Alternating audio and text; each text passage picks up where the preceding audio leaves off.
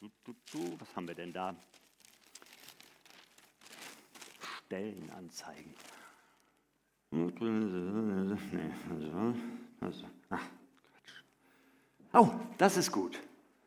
Projektleiter gesucht. Brille aufsetzen. Ja. Profil, gute Sprachkenntnisse in mindestens zwei Sprachen, Führungserfahrung in einem internationalen Wachstum und, und, und äh? ja, in einem internationalen Wachstumsunternehmen. Hm. Na, das klingt doch noch mir. Jung geblieben, Na, mit langjähriger Berufserfahrung. Warum nicht? Da schicke ich mal meine Unterlagen hin. Mal gucken. Ah,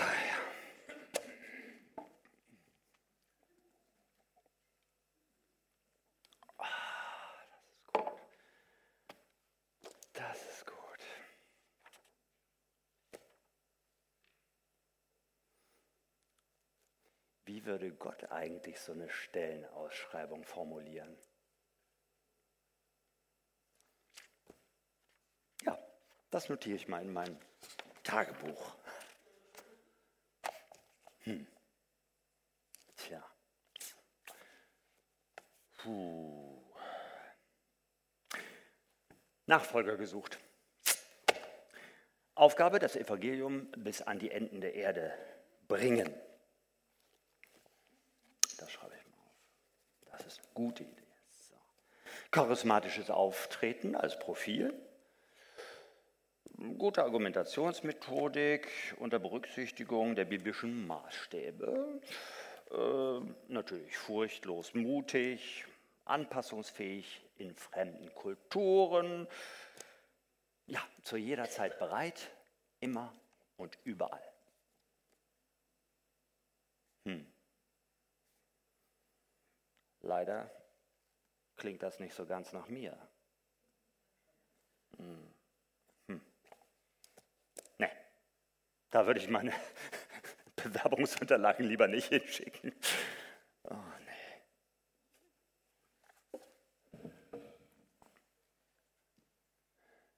Gott, wie würde eigentlich deine Stellenausschreibung wirklich aussehen? Mit was für Menschen willst du deinen großen Plan ausführen?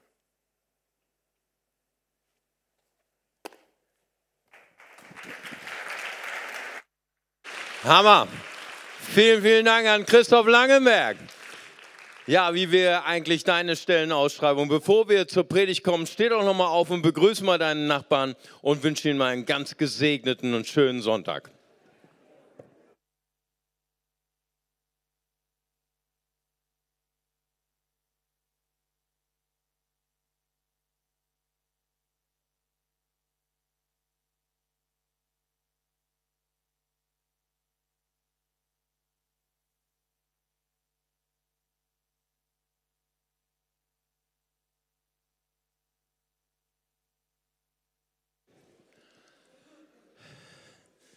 Vielen Dank, Christoph. Ja, wie ist es eigentlich so mit uns, mit unserem Leben? Wir sind so verschieden begabt, so verschieden äh, ausgestattet mit Gaben. Aber Gott möchte uns heute ermutigen. Jawohl, wir sind verschieden begabt, wir sind an ganz verschiedene Stellen gestellt, im Alltag, im Beruf, in unserer Familie. Aber heute geht es darum, nicht nur so, so sehr um Gaben, sondern es geht um Charakter. Pastor Daniel hat einmal gesagt, Begabung bringt dich dorthin an das Ziel deiner Berufung. Charakter sorgt dafür, dass du da bleibst, wo du bist, am Ziel deiner Berufung. Nun, äh, Mentoring hilft uns dabei, das haben wir eben so sehr schön gesehen, auch durch Petja, wie wir unsere Gaben finden können. Mentoring hilft uns aber auch immer mehr zu wachsen in unserem Charakter. Nun, was ist Charakter? Ich weiß nicht, äh, heute ist er ein bisschen dünn besucht. Ich glaube, die meisten liegen mit Herzinfarkt in irgendeinem Krankenhaus in äh, Bonn, weil äh, gestern das äh, ähm, Viertelfinale war also wirklich absolut herzzerreißend. Ich weiß nicht, wer von euch gesehen hat. Und ähm, naja, also ich glaube, wir schon, wenn wir schon fast einen Herzinfarkt bekommen haben, wie werden sich wohl die Spieler dort unten gefühlt haben, die wir dort beobachtet haben? Menschen, die unter so einem gewaltigen Druck gelebt haben an dem gestrigen Abend, das Trauma, gegen Italien zu überwinden, nicht wahr? Niemals haben wir gewonnen gegen Italien. Letztes Mal, gestern, hier ist eine Italienerin vorne, deswegen muss ich hierher schauen. Letztes Mal, haben, äh, jetzt gestern haben wir es endlich überwunden. Was für ein Erwartungsdruck, was für ein nervenzerreißender Druck muss wohl auf den deutschen Spielern gelegen haben, wo sogar so Giganten des Fußballs wie ähm, Schweinsteiger und Müller verschossen haben. Aber seit gestern haben wir neue alte Helden und neue neue Helden. Ne? Da haben wir Namen wie schon bekannt Manuel Müller, Manuel Neuer, Entschuldigung, und Jonas Hector. Entschuldigung, ich muss es ablesen, weil ich bin, meine Co-Pastoren lachen immer über mich, wenn ich über Fußball rede. Aber ich muss mich ja üben. Und äh, wie halten Sie das aus? Einfach durch Charakter.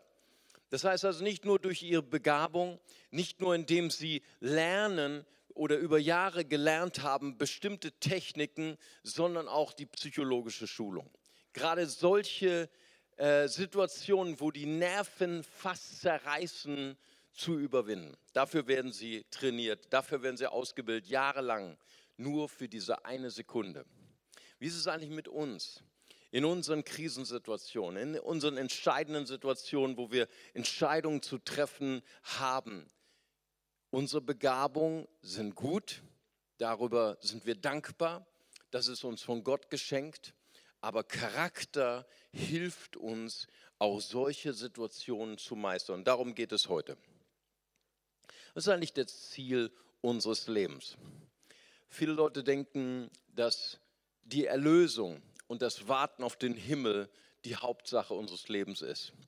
Nun, Erlösung, dafür sind wir dankbar und wir sind auch dankbar, dass wir einmal im Himmel sein werden. Und doch ist das nicht das, die Hauptsache, die Gott für uns vorhat hier auf Erden.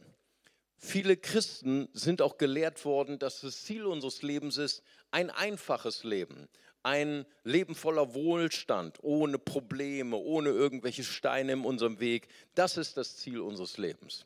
Auch das sagt, da gibt uns die Bibel ein anderes Bild. Gott ist ein Künstler und er möchte aus deinem, aus meinem Leben etwas Wunderbares schaffen.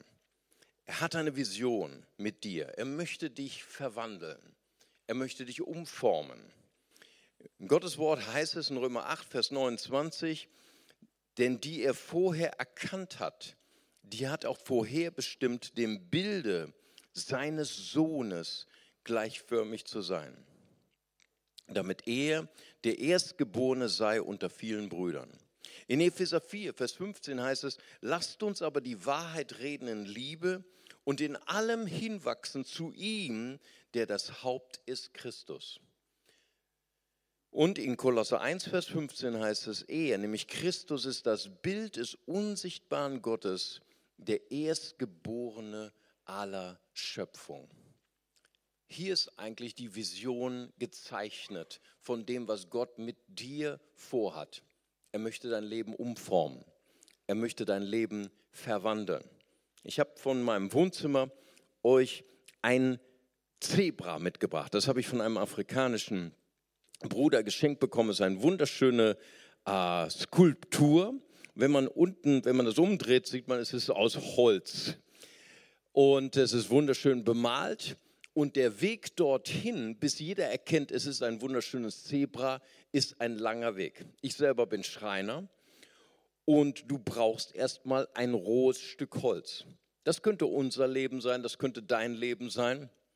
Um so ein Zebra zu werden, braucht es erstmal gewalttätige Einschnitte in unserem Leben. es braucht dann weiter die gewalttätige Einwirkung eines, ähm, äh, wie soll man sagen, äh, äh, eines Schnitzkeils und vielleicht noch eines Hammers und dann braucht es dann noch die liebevolle Bearbeitung, äh, vielleicht durch ähm, äh, äh, eine Pfeile. Aber dann kommt auch etwas anderes. Wenn dann die Formung vorbei ist, kommt dann etwas, das nennt man die Bemalung. Etwas wird unserem Leben geschenkt, was nicht ursprünglich in unserem Leben war. All das hier, was vorher geschehen ist, war schon in unserem Leben angelegt. Es wird geformt. Das andere wird uns geschenkt. Ich möchte heute über diese Spannung sprechen. Wie entsteht eigentlich Charakter in unserem Leben? Charakter entsteht in unserem Leben durch Einschnitte. Vielleicht, wir werden heute sprechen über Probleme, über Lebenskrisen, über auch Verzicht, über Disziplin, über Selbstverantwortlichkeit. All das ist wichtig. All das ist wichtig zu erkennen, dass wir viele Dinge nicht an Gott wegdelegieren können, sondern du musst Entscheidungen treffen in deinem Leben. Du selber entscheidest durch die Entscheidung oder gute oder schlechte Entscheidung, wer du letztendlich sein wirst in deinem Leben. Aber es ist nicht alles.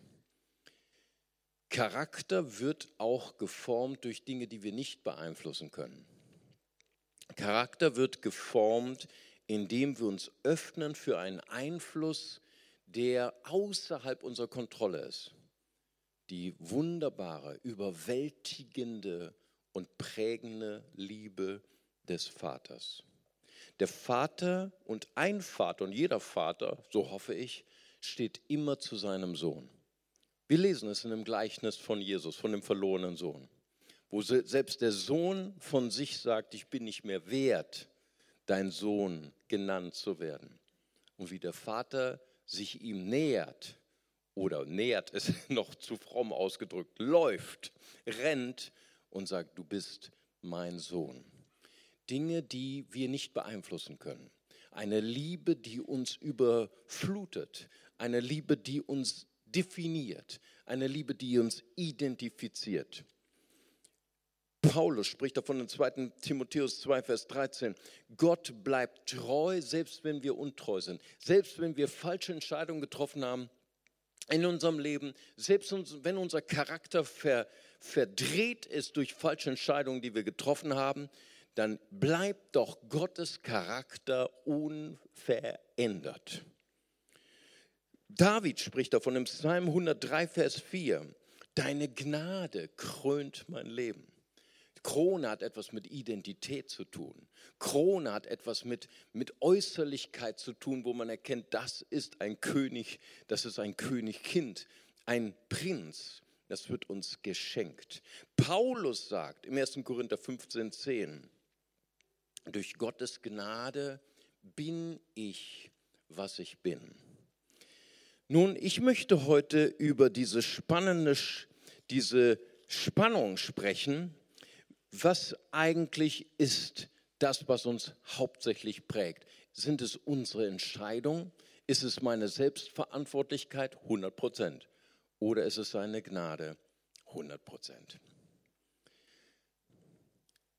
Jemand hat mal gesagt, als Prinz wird man geboren, aber es braucht den Prozess der Reifung und der Formung, bis man wirklich ein Edelmann in seinem Charakter ist.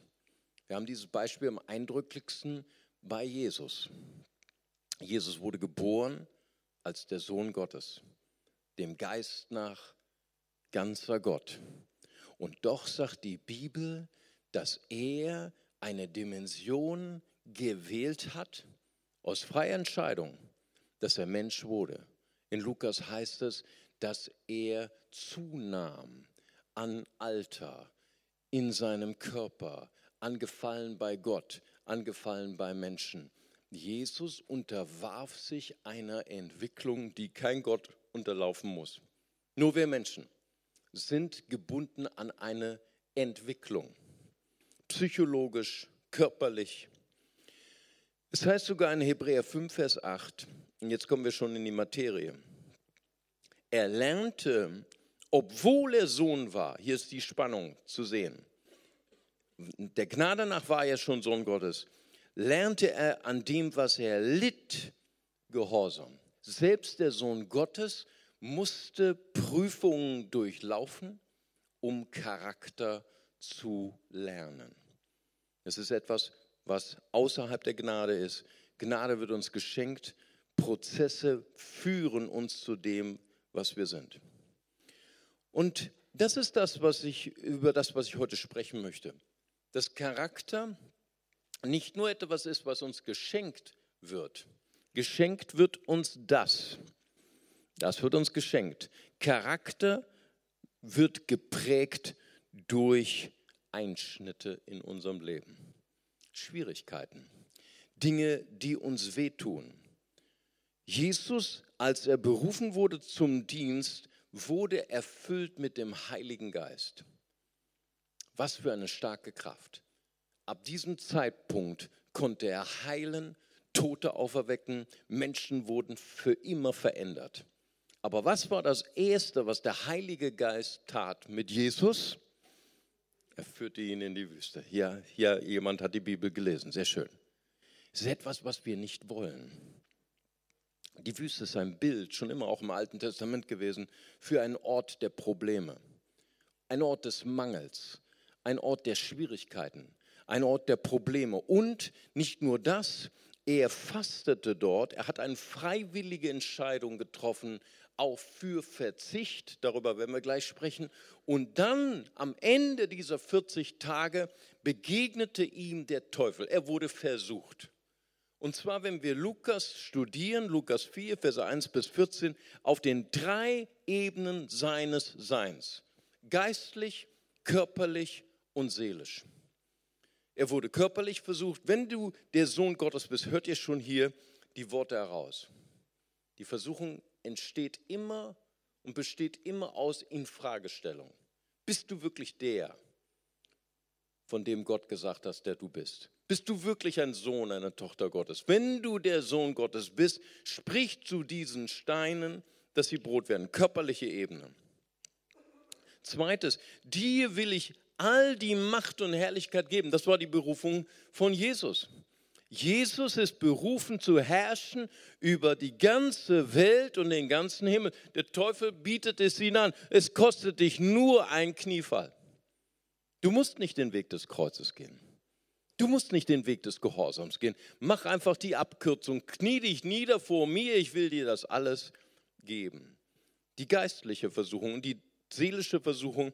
Wenn du Gottes Sohn bist, wirf dich von der Zinne des Tempels hinab und die Engel werden dich auf Händen tragen. Die seelische Versuchung. Das heißt, unser Zebra wird geformt zu dem, was es ist. Unser Charakter wird geformt zu dem, was es ist, in Einschnitten, in Problemen. Problem ist etwas, wofür wir nicht beten. Wir sagen nicht, oh Herr, gib mir heute mal wieder ein neues Problem. Das ist nicht das, was wir tun. Und doch begleiten uns Probleme. Und manchmal fragen wir Gott, Gott, warum lässt du es zu, dass ich in Probleme komme? Ne, letztens hat mich jemand äh, gefragt ähm, und hat gesagt, Pastor, ich bin so froh, dass ich jetzt getauft werde. Ich sage, warum? Ja, sagte, wenn, wenn ich getauft werde, habe ich keine Probleme mehr. Wow, musste ich erstmal nochmal Nachhilfe machen, nicht wahr? Und erstmal nochmal belehren, wer, wer, was, was mit Jesus passiert ist. Das heißt also, das ist nicht das Ziel unserer Reise. Das Ziel unserer Reise ist nicht, dass wir keine Probleme mehr haben, sondern das Ziel unserer Reise ist, dass wir Jesu Ebenbild gleichförmig werden. Amen. Dass unser Charakter geformt wird. Und unser Charakter wird auch geformt, indem wir durch das Feuer des Lebens gehen. Indem wir auch Probleme bewältigen müssen. Denn es dreht sich tatsächlich nicht um uns ich weiß, dass das konfrontativ ist. Wir leben in einer Gesellschaft, die total auf das Ego abgestimmt ist, die total darauf, darum kreist, dass es mir gut geht, dass ich vor allen Dingen glücklich bin. Aber tatsächlich in der Bibel geht es nicht um dich. Es geht um das Reich Gottes. Es geht darum, dass wir verwandelt werden in seinem Ebenbild und dass wir eine wunderbare Reflexion sind von der Liebe Gottes. Ich habe letztens mit einer Person gesprochen, die zum Glauben gekommen ist. Die Person hat immer ihr ganzes Leben lang Gott abgelehnt, weil sie durch viele Schwierigkeiten gegangen ist und immer gefragt hat, Gott, wenn es dich wirklich gibt, warum lässt du all das Leid zu in meinem Leben? Und diese Person wurde durch einen Freund eingeladen in eine unserer Kleingruppen und dort wurde ihr das erste Mal zugehört. Und dort waren Menschen, die sogar noch mehr Leid erlitten haben in ihrem Leben als diese Person selbst. Und wie sie das mit Jesus bewältigt haben. Und das führte dazu, dass diese Person sich für Jesus geöffnet hat.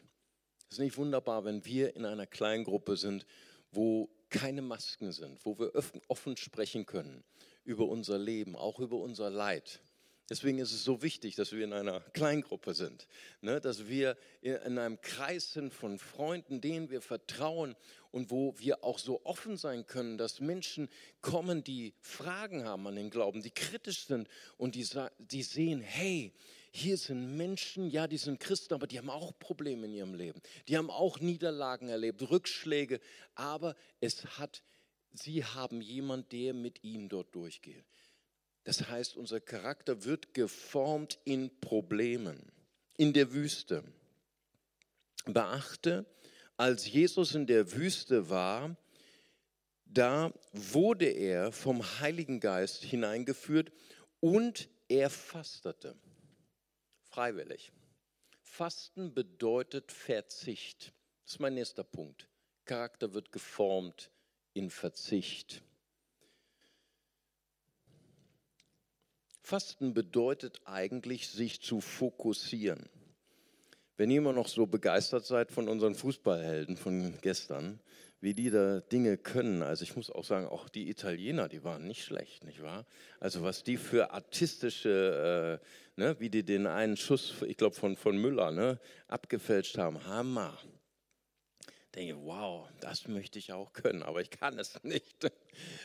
Warum? Weil sie haben sich jahrelang darauf fokussiert. Sie haben Verzicht geübt in ihrem Leben, indem sie vielleicht nicht die Speisen essen, die ich mir erlaube, indem sie sich Dinge nicht erlauben, die ich mir erlaube, sondern sie trainieren hart, stundenlang, tagelang, jahrelang und fokussieren sich auf eine Sache. Und das können sie nur, weil sie verzichten auf andere Dinge. Charakterformung geschieht durch Verzicht. Jesus, er fastete. Und so ist dann auch die erste Versuchung interessanterweise auch nicht nur eine körperliche Versuchung, sondern eine Versuchung, nimm deine Begabung. Jesus konnte das. Jesus hätte zu einem Stein sprechen können, werde zu Brot. Warum? Weil Jesus ist der Mitschöpfer des Universums. Er sprach und ganze Sterne wurden geschaffen. Kein Problem, von ein Stein ins Brot zu verwandeln. Aber verstehst du, was der Kern dieser Versuchung ist? Benutze deine Begabung zur Befriedigung deiner, Befriedigung deiner Bedürfnisse. Das passt genau in unsere Welt. Und es schwappt auch hinein in unsere Gemeinde. Es schwappt auch hinein in die Kirche. Herr, zeig mir, was meine Begabungen sind, damit ich wirklich mich entwickeln kann, meine Berufung, mir, meiner selbst, ja, Heilige Dreieinigkeit. Tatsächlich geht es nicht darum. Jesus zeigt uns, wie wir die Versuchungen des Lebens überwinden.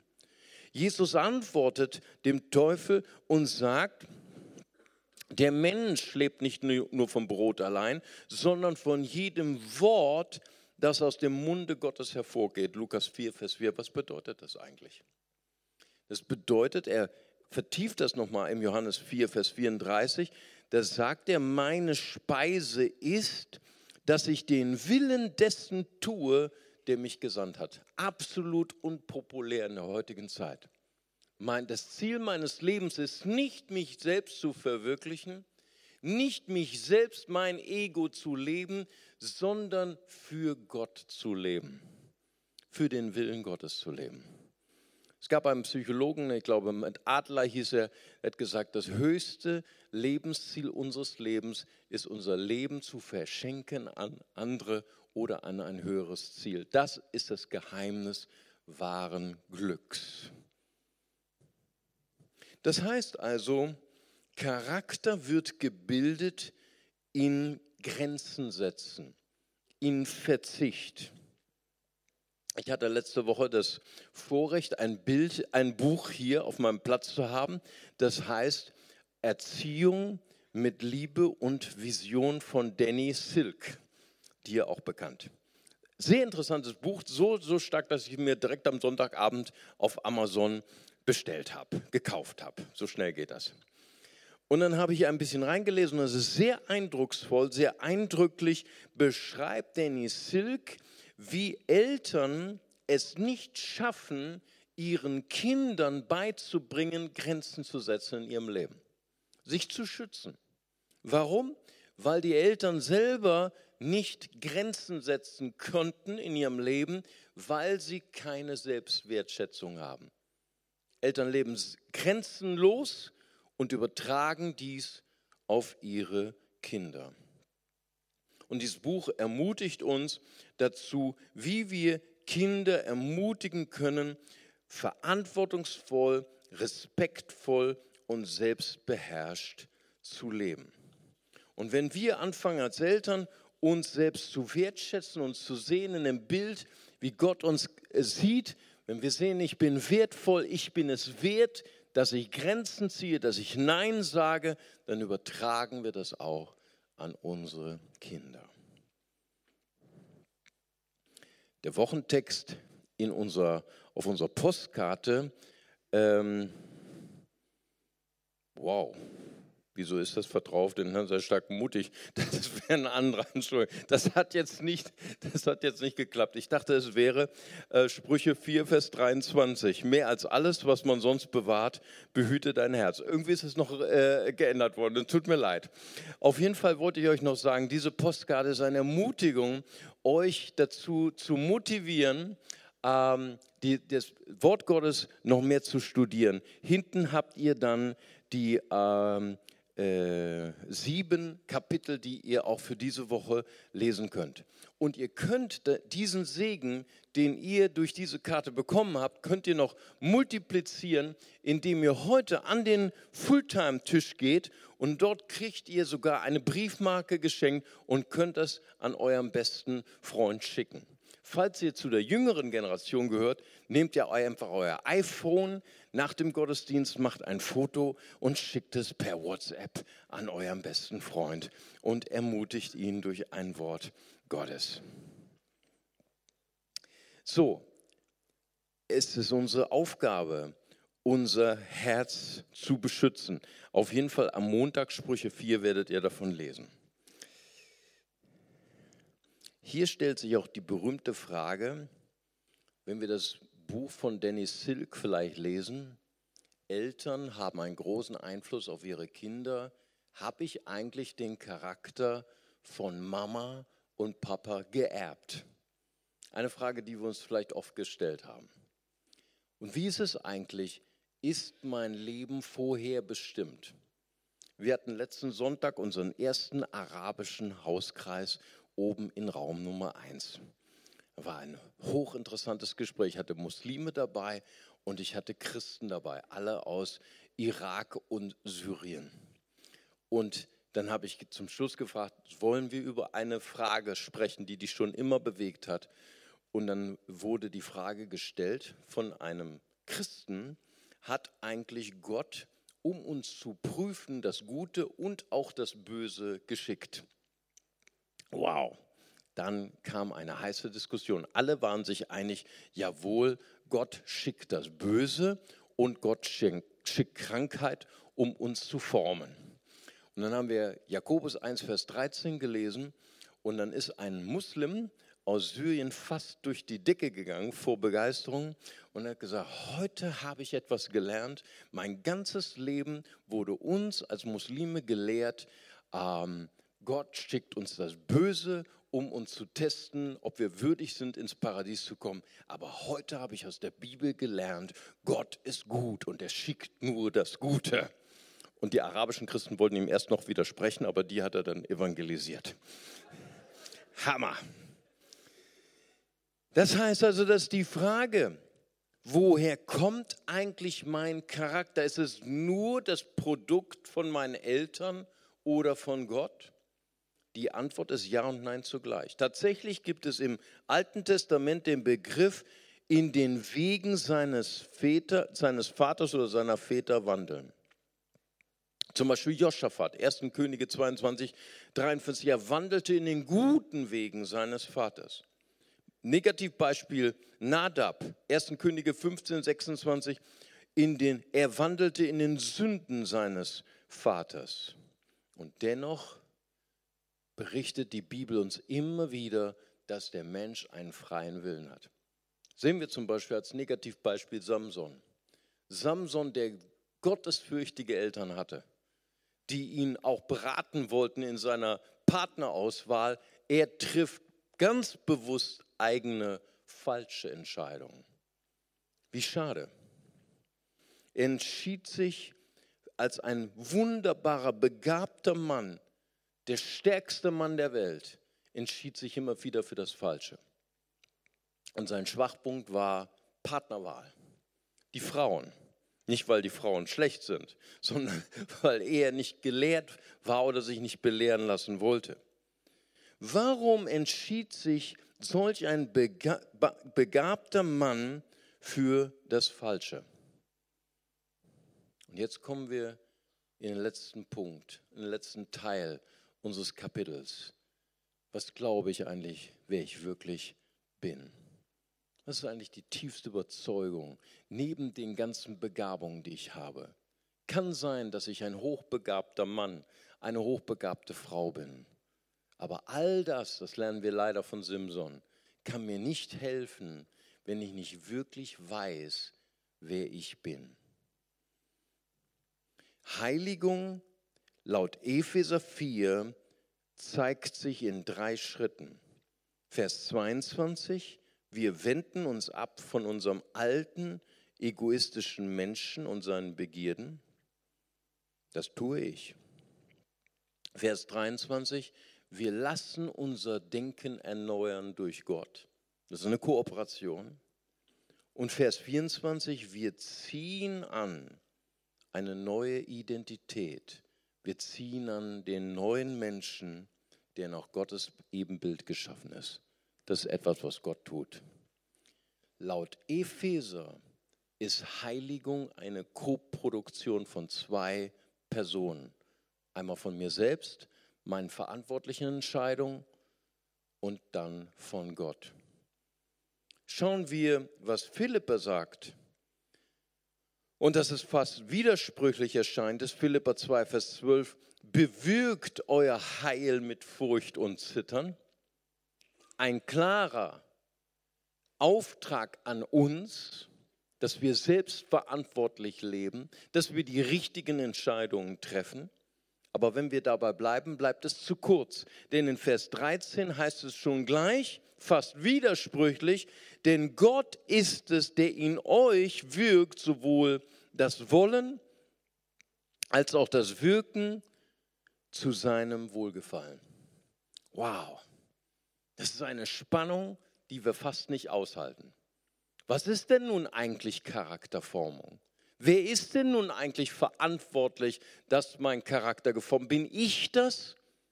Wir können sehr gut hier jetzt eine Lehre entwickeln, dass der Mensch allein verantwortlich ist für seine Charakterbildung. Indem er immer wieder Buße tut, indem er wieder, immer wieder die richtigen Entscheidungen trifft. Und wir können sehr gut auch genau die entgegengesetzte Lehre darauf bauen, dass alles nur in Gottes Hand liegt und dass wir alles nur Gott wegdelegieren können. Dennoch ist beides richtig. Warum ist das so wichtig, das zu erkennen?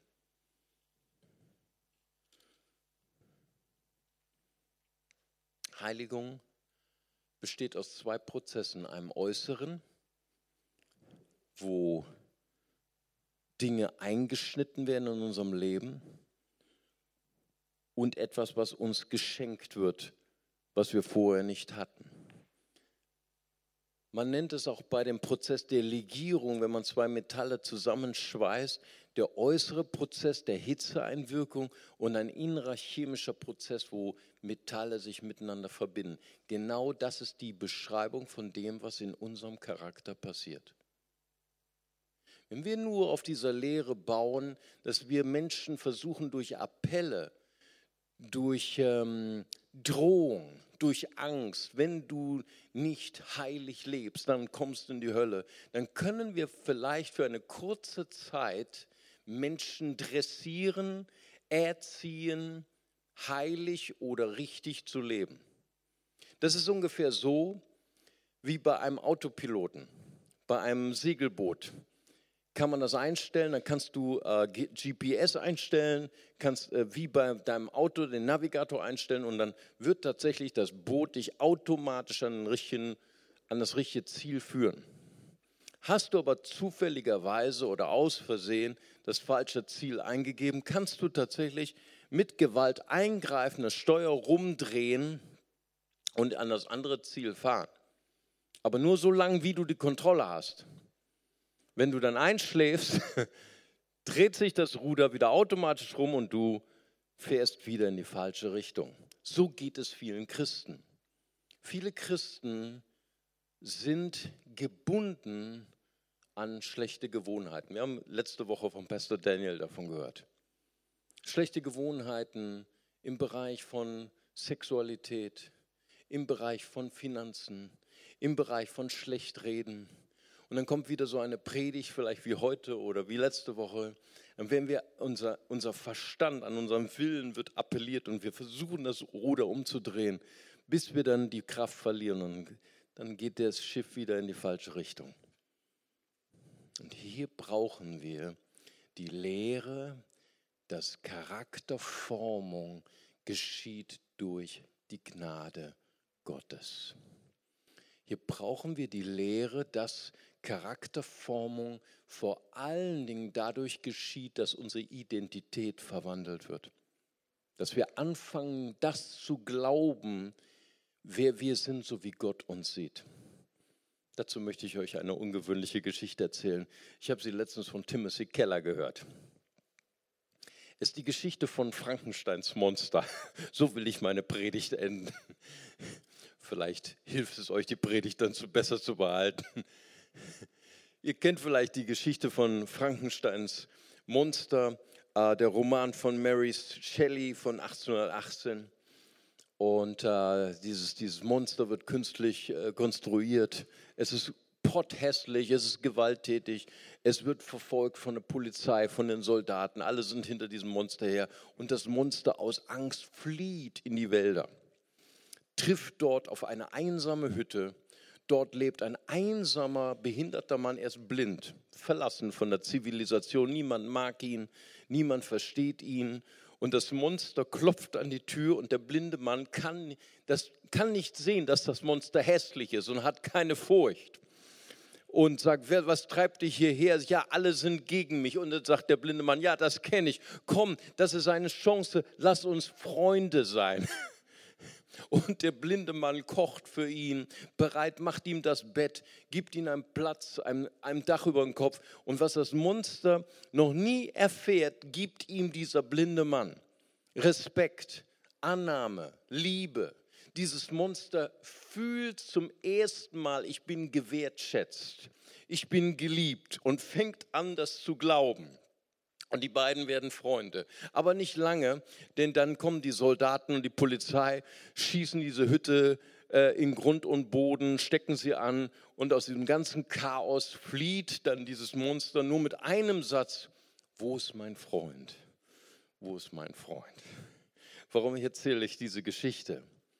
Es ist die, genau die Geschichte des Evangeliums. In Römer 5 heißt es, dass Jesus uns geliebt hat, nicht, weil wir so fromm sind, nicht, weil wir so toll arbeiten in unserem Charakter oder unserem Leben oder weil wir sogar noch nicht mal, weil wir Gott gesucht hätten, sondern als wir noch Sünder waren, hat Jesus uns geliebt. Und diese Liebe, die hat etwas verändert in uns. Die hat uns an, an, äh, die hat etwas begonnen in uns, ein Prozess, dass wir anfangen zu glauben, ich bin wertvoll für Gott. Und wenn wir wertvoll werden für Gott, dann hilft es uns, bessere Entscheidungen zu treffen. Ich hatte letztens ein längeres Telefonat mit einer Prostituierten, die angefangen hat, die, die angerufen hat bei uns im Gemeindebüro. Und wir haben uns länger unterhalten. Und sie hat mir äh, erzählt von den Entscheidungen, die sie getroffen hat.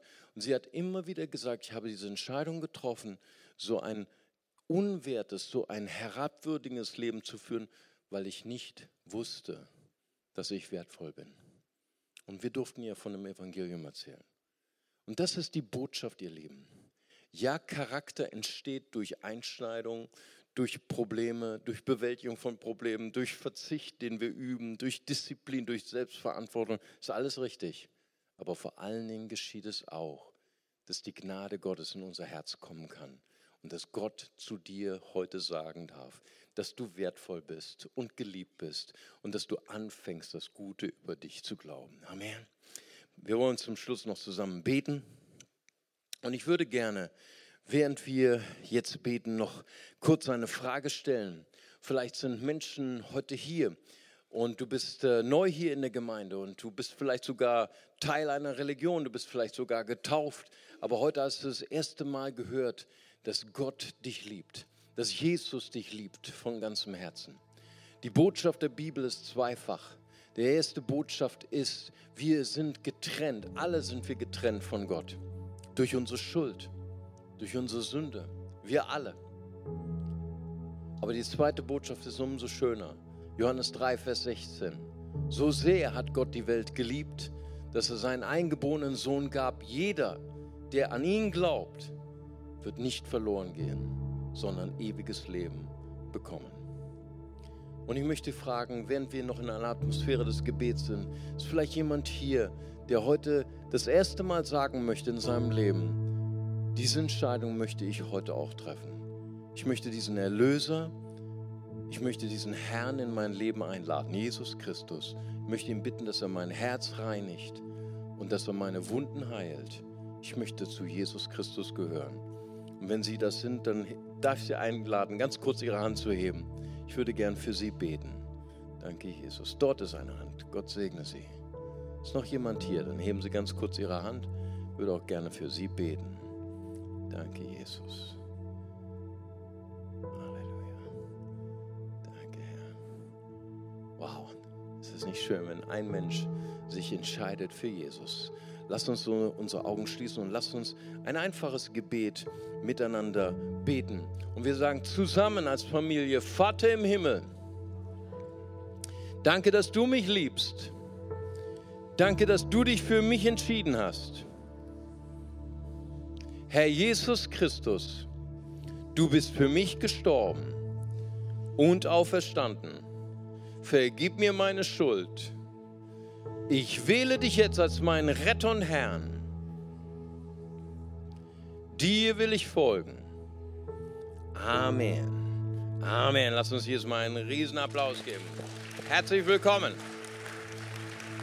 Herzlich willkommen. Und wenn Sie sich heute gemeldet haben, oben von mir aus gesehen, rechts oben auf dem Balkon, dort sitzt das Next Step Team und die warten schon auf Sie. Sie haben ein Geschenk für Sie und ich möchte ganz, ganz herzlich einladen, gleich nach oben zu gehen und die werden Ihnen erklären, wie der nächste Schritt ist in dieser wunderbaren Reise Jesus hinterher. Ja, und ich möchte jetzt gern noch ein Gebet mit uns zusammensprechen Heute ist der Abschluss unserer Predigtreihe Nachfolge, 100 Prozent. Und ich glaube, dass heute ganz be besonders klar geworden ist, es ging in dieser Predigtreihe nicht um deine 100 Prozent. Ich glaube, wir haben alle gelernt, dass wir begrenzte, dass wir fehlerhafte Menschen sind. Und dass Gott sich in seiner wunderbaren und großartigen Liebe sich entschieden hat, mit uns etwas Wunderbares zu tun. Er will uns in seine Nachfolge rufen, um uns zu verwandeln in sein Ebenbild, damit wir seine Missionarinnen und Missionare sein können. An der Uni, an der Schule, am Spielplatz, im Beruf, wo immer wir sind, in unserer Familie. Und er möchte vor allen Dingen unser Wesen ver verwandeln. Er will nicht nur uns Gaben geben, das hat, er uns, das hat er reichlich getan, aber vor allen Dingen will er unseren Charakter verändern. Und wenn du heute hier bist und sagst, heute habe ich etwas gelernt, es geht nicht um mich primär, es geht um Jesus. Es geht um Jesus und dass ich ein, ein Transporter, ein Vermittler werde von der Liebe und von der Güte und der Barmherzigkeit Gottes in meinem Alltag, dann lade ich dich ein, einfach an deinem Platz aufzustehen und sagen, hier, ich stehe heute auf, ich möchte Gott zeigen, ich stelle mich zur Verfügung, ich möchte Nachfolge bewusst leben und ich möchte jemand werden, der die Güte Gottes und die Hoffnung verbreitet an meinem Arbeitsplatz, in meiner Familie. Hier bin ich Herr. Und vielleicht hast du heute auch gemerkt, da sind Defizite in deinem Charakter. Gerade dann bitte ich dich auch, aufzustehen und dich Gott hinzugeben. Wir wollen jetzt ein Lied singen und wir wollen sagen, mutig komme ich zu dem Thron Gottes. Verändere mich, Herr, und verwandle mich, dass ich von dir gebraucht werden kann. In Jesu Namen.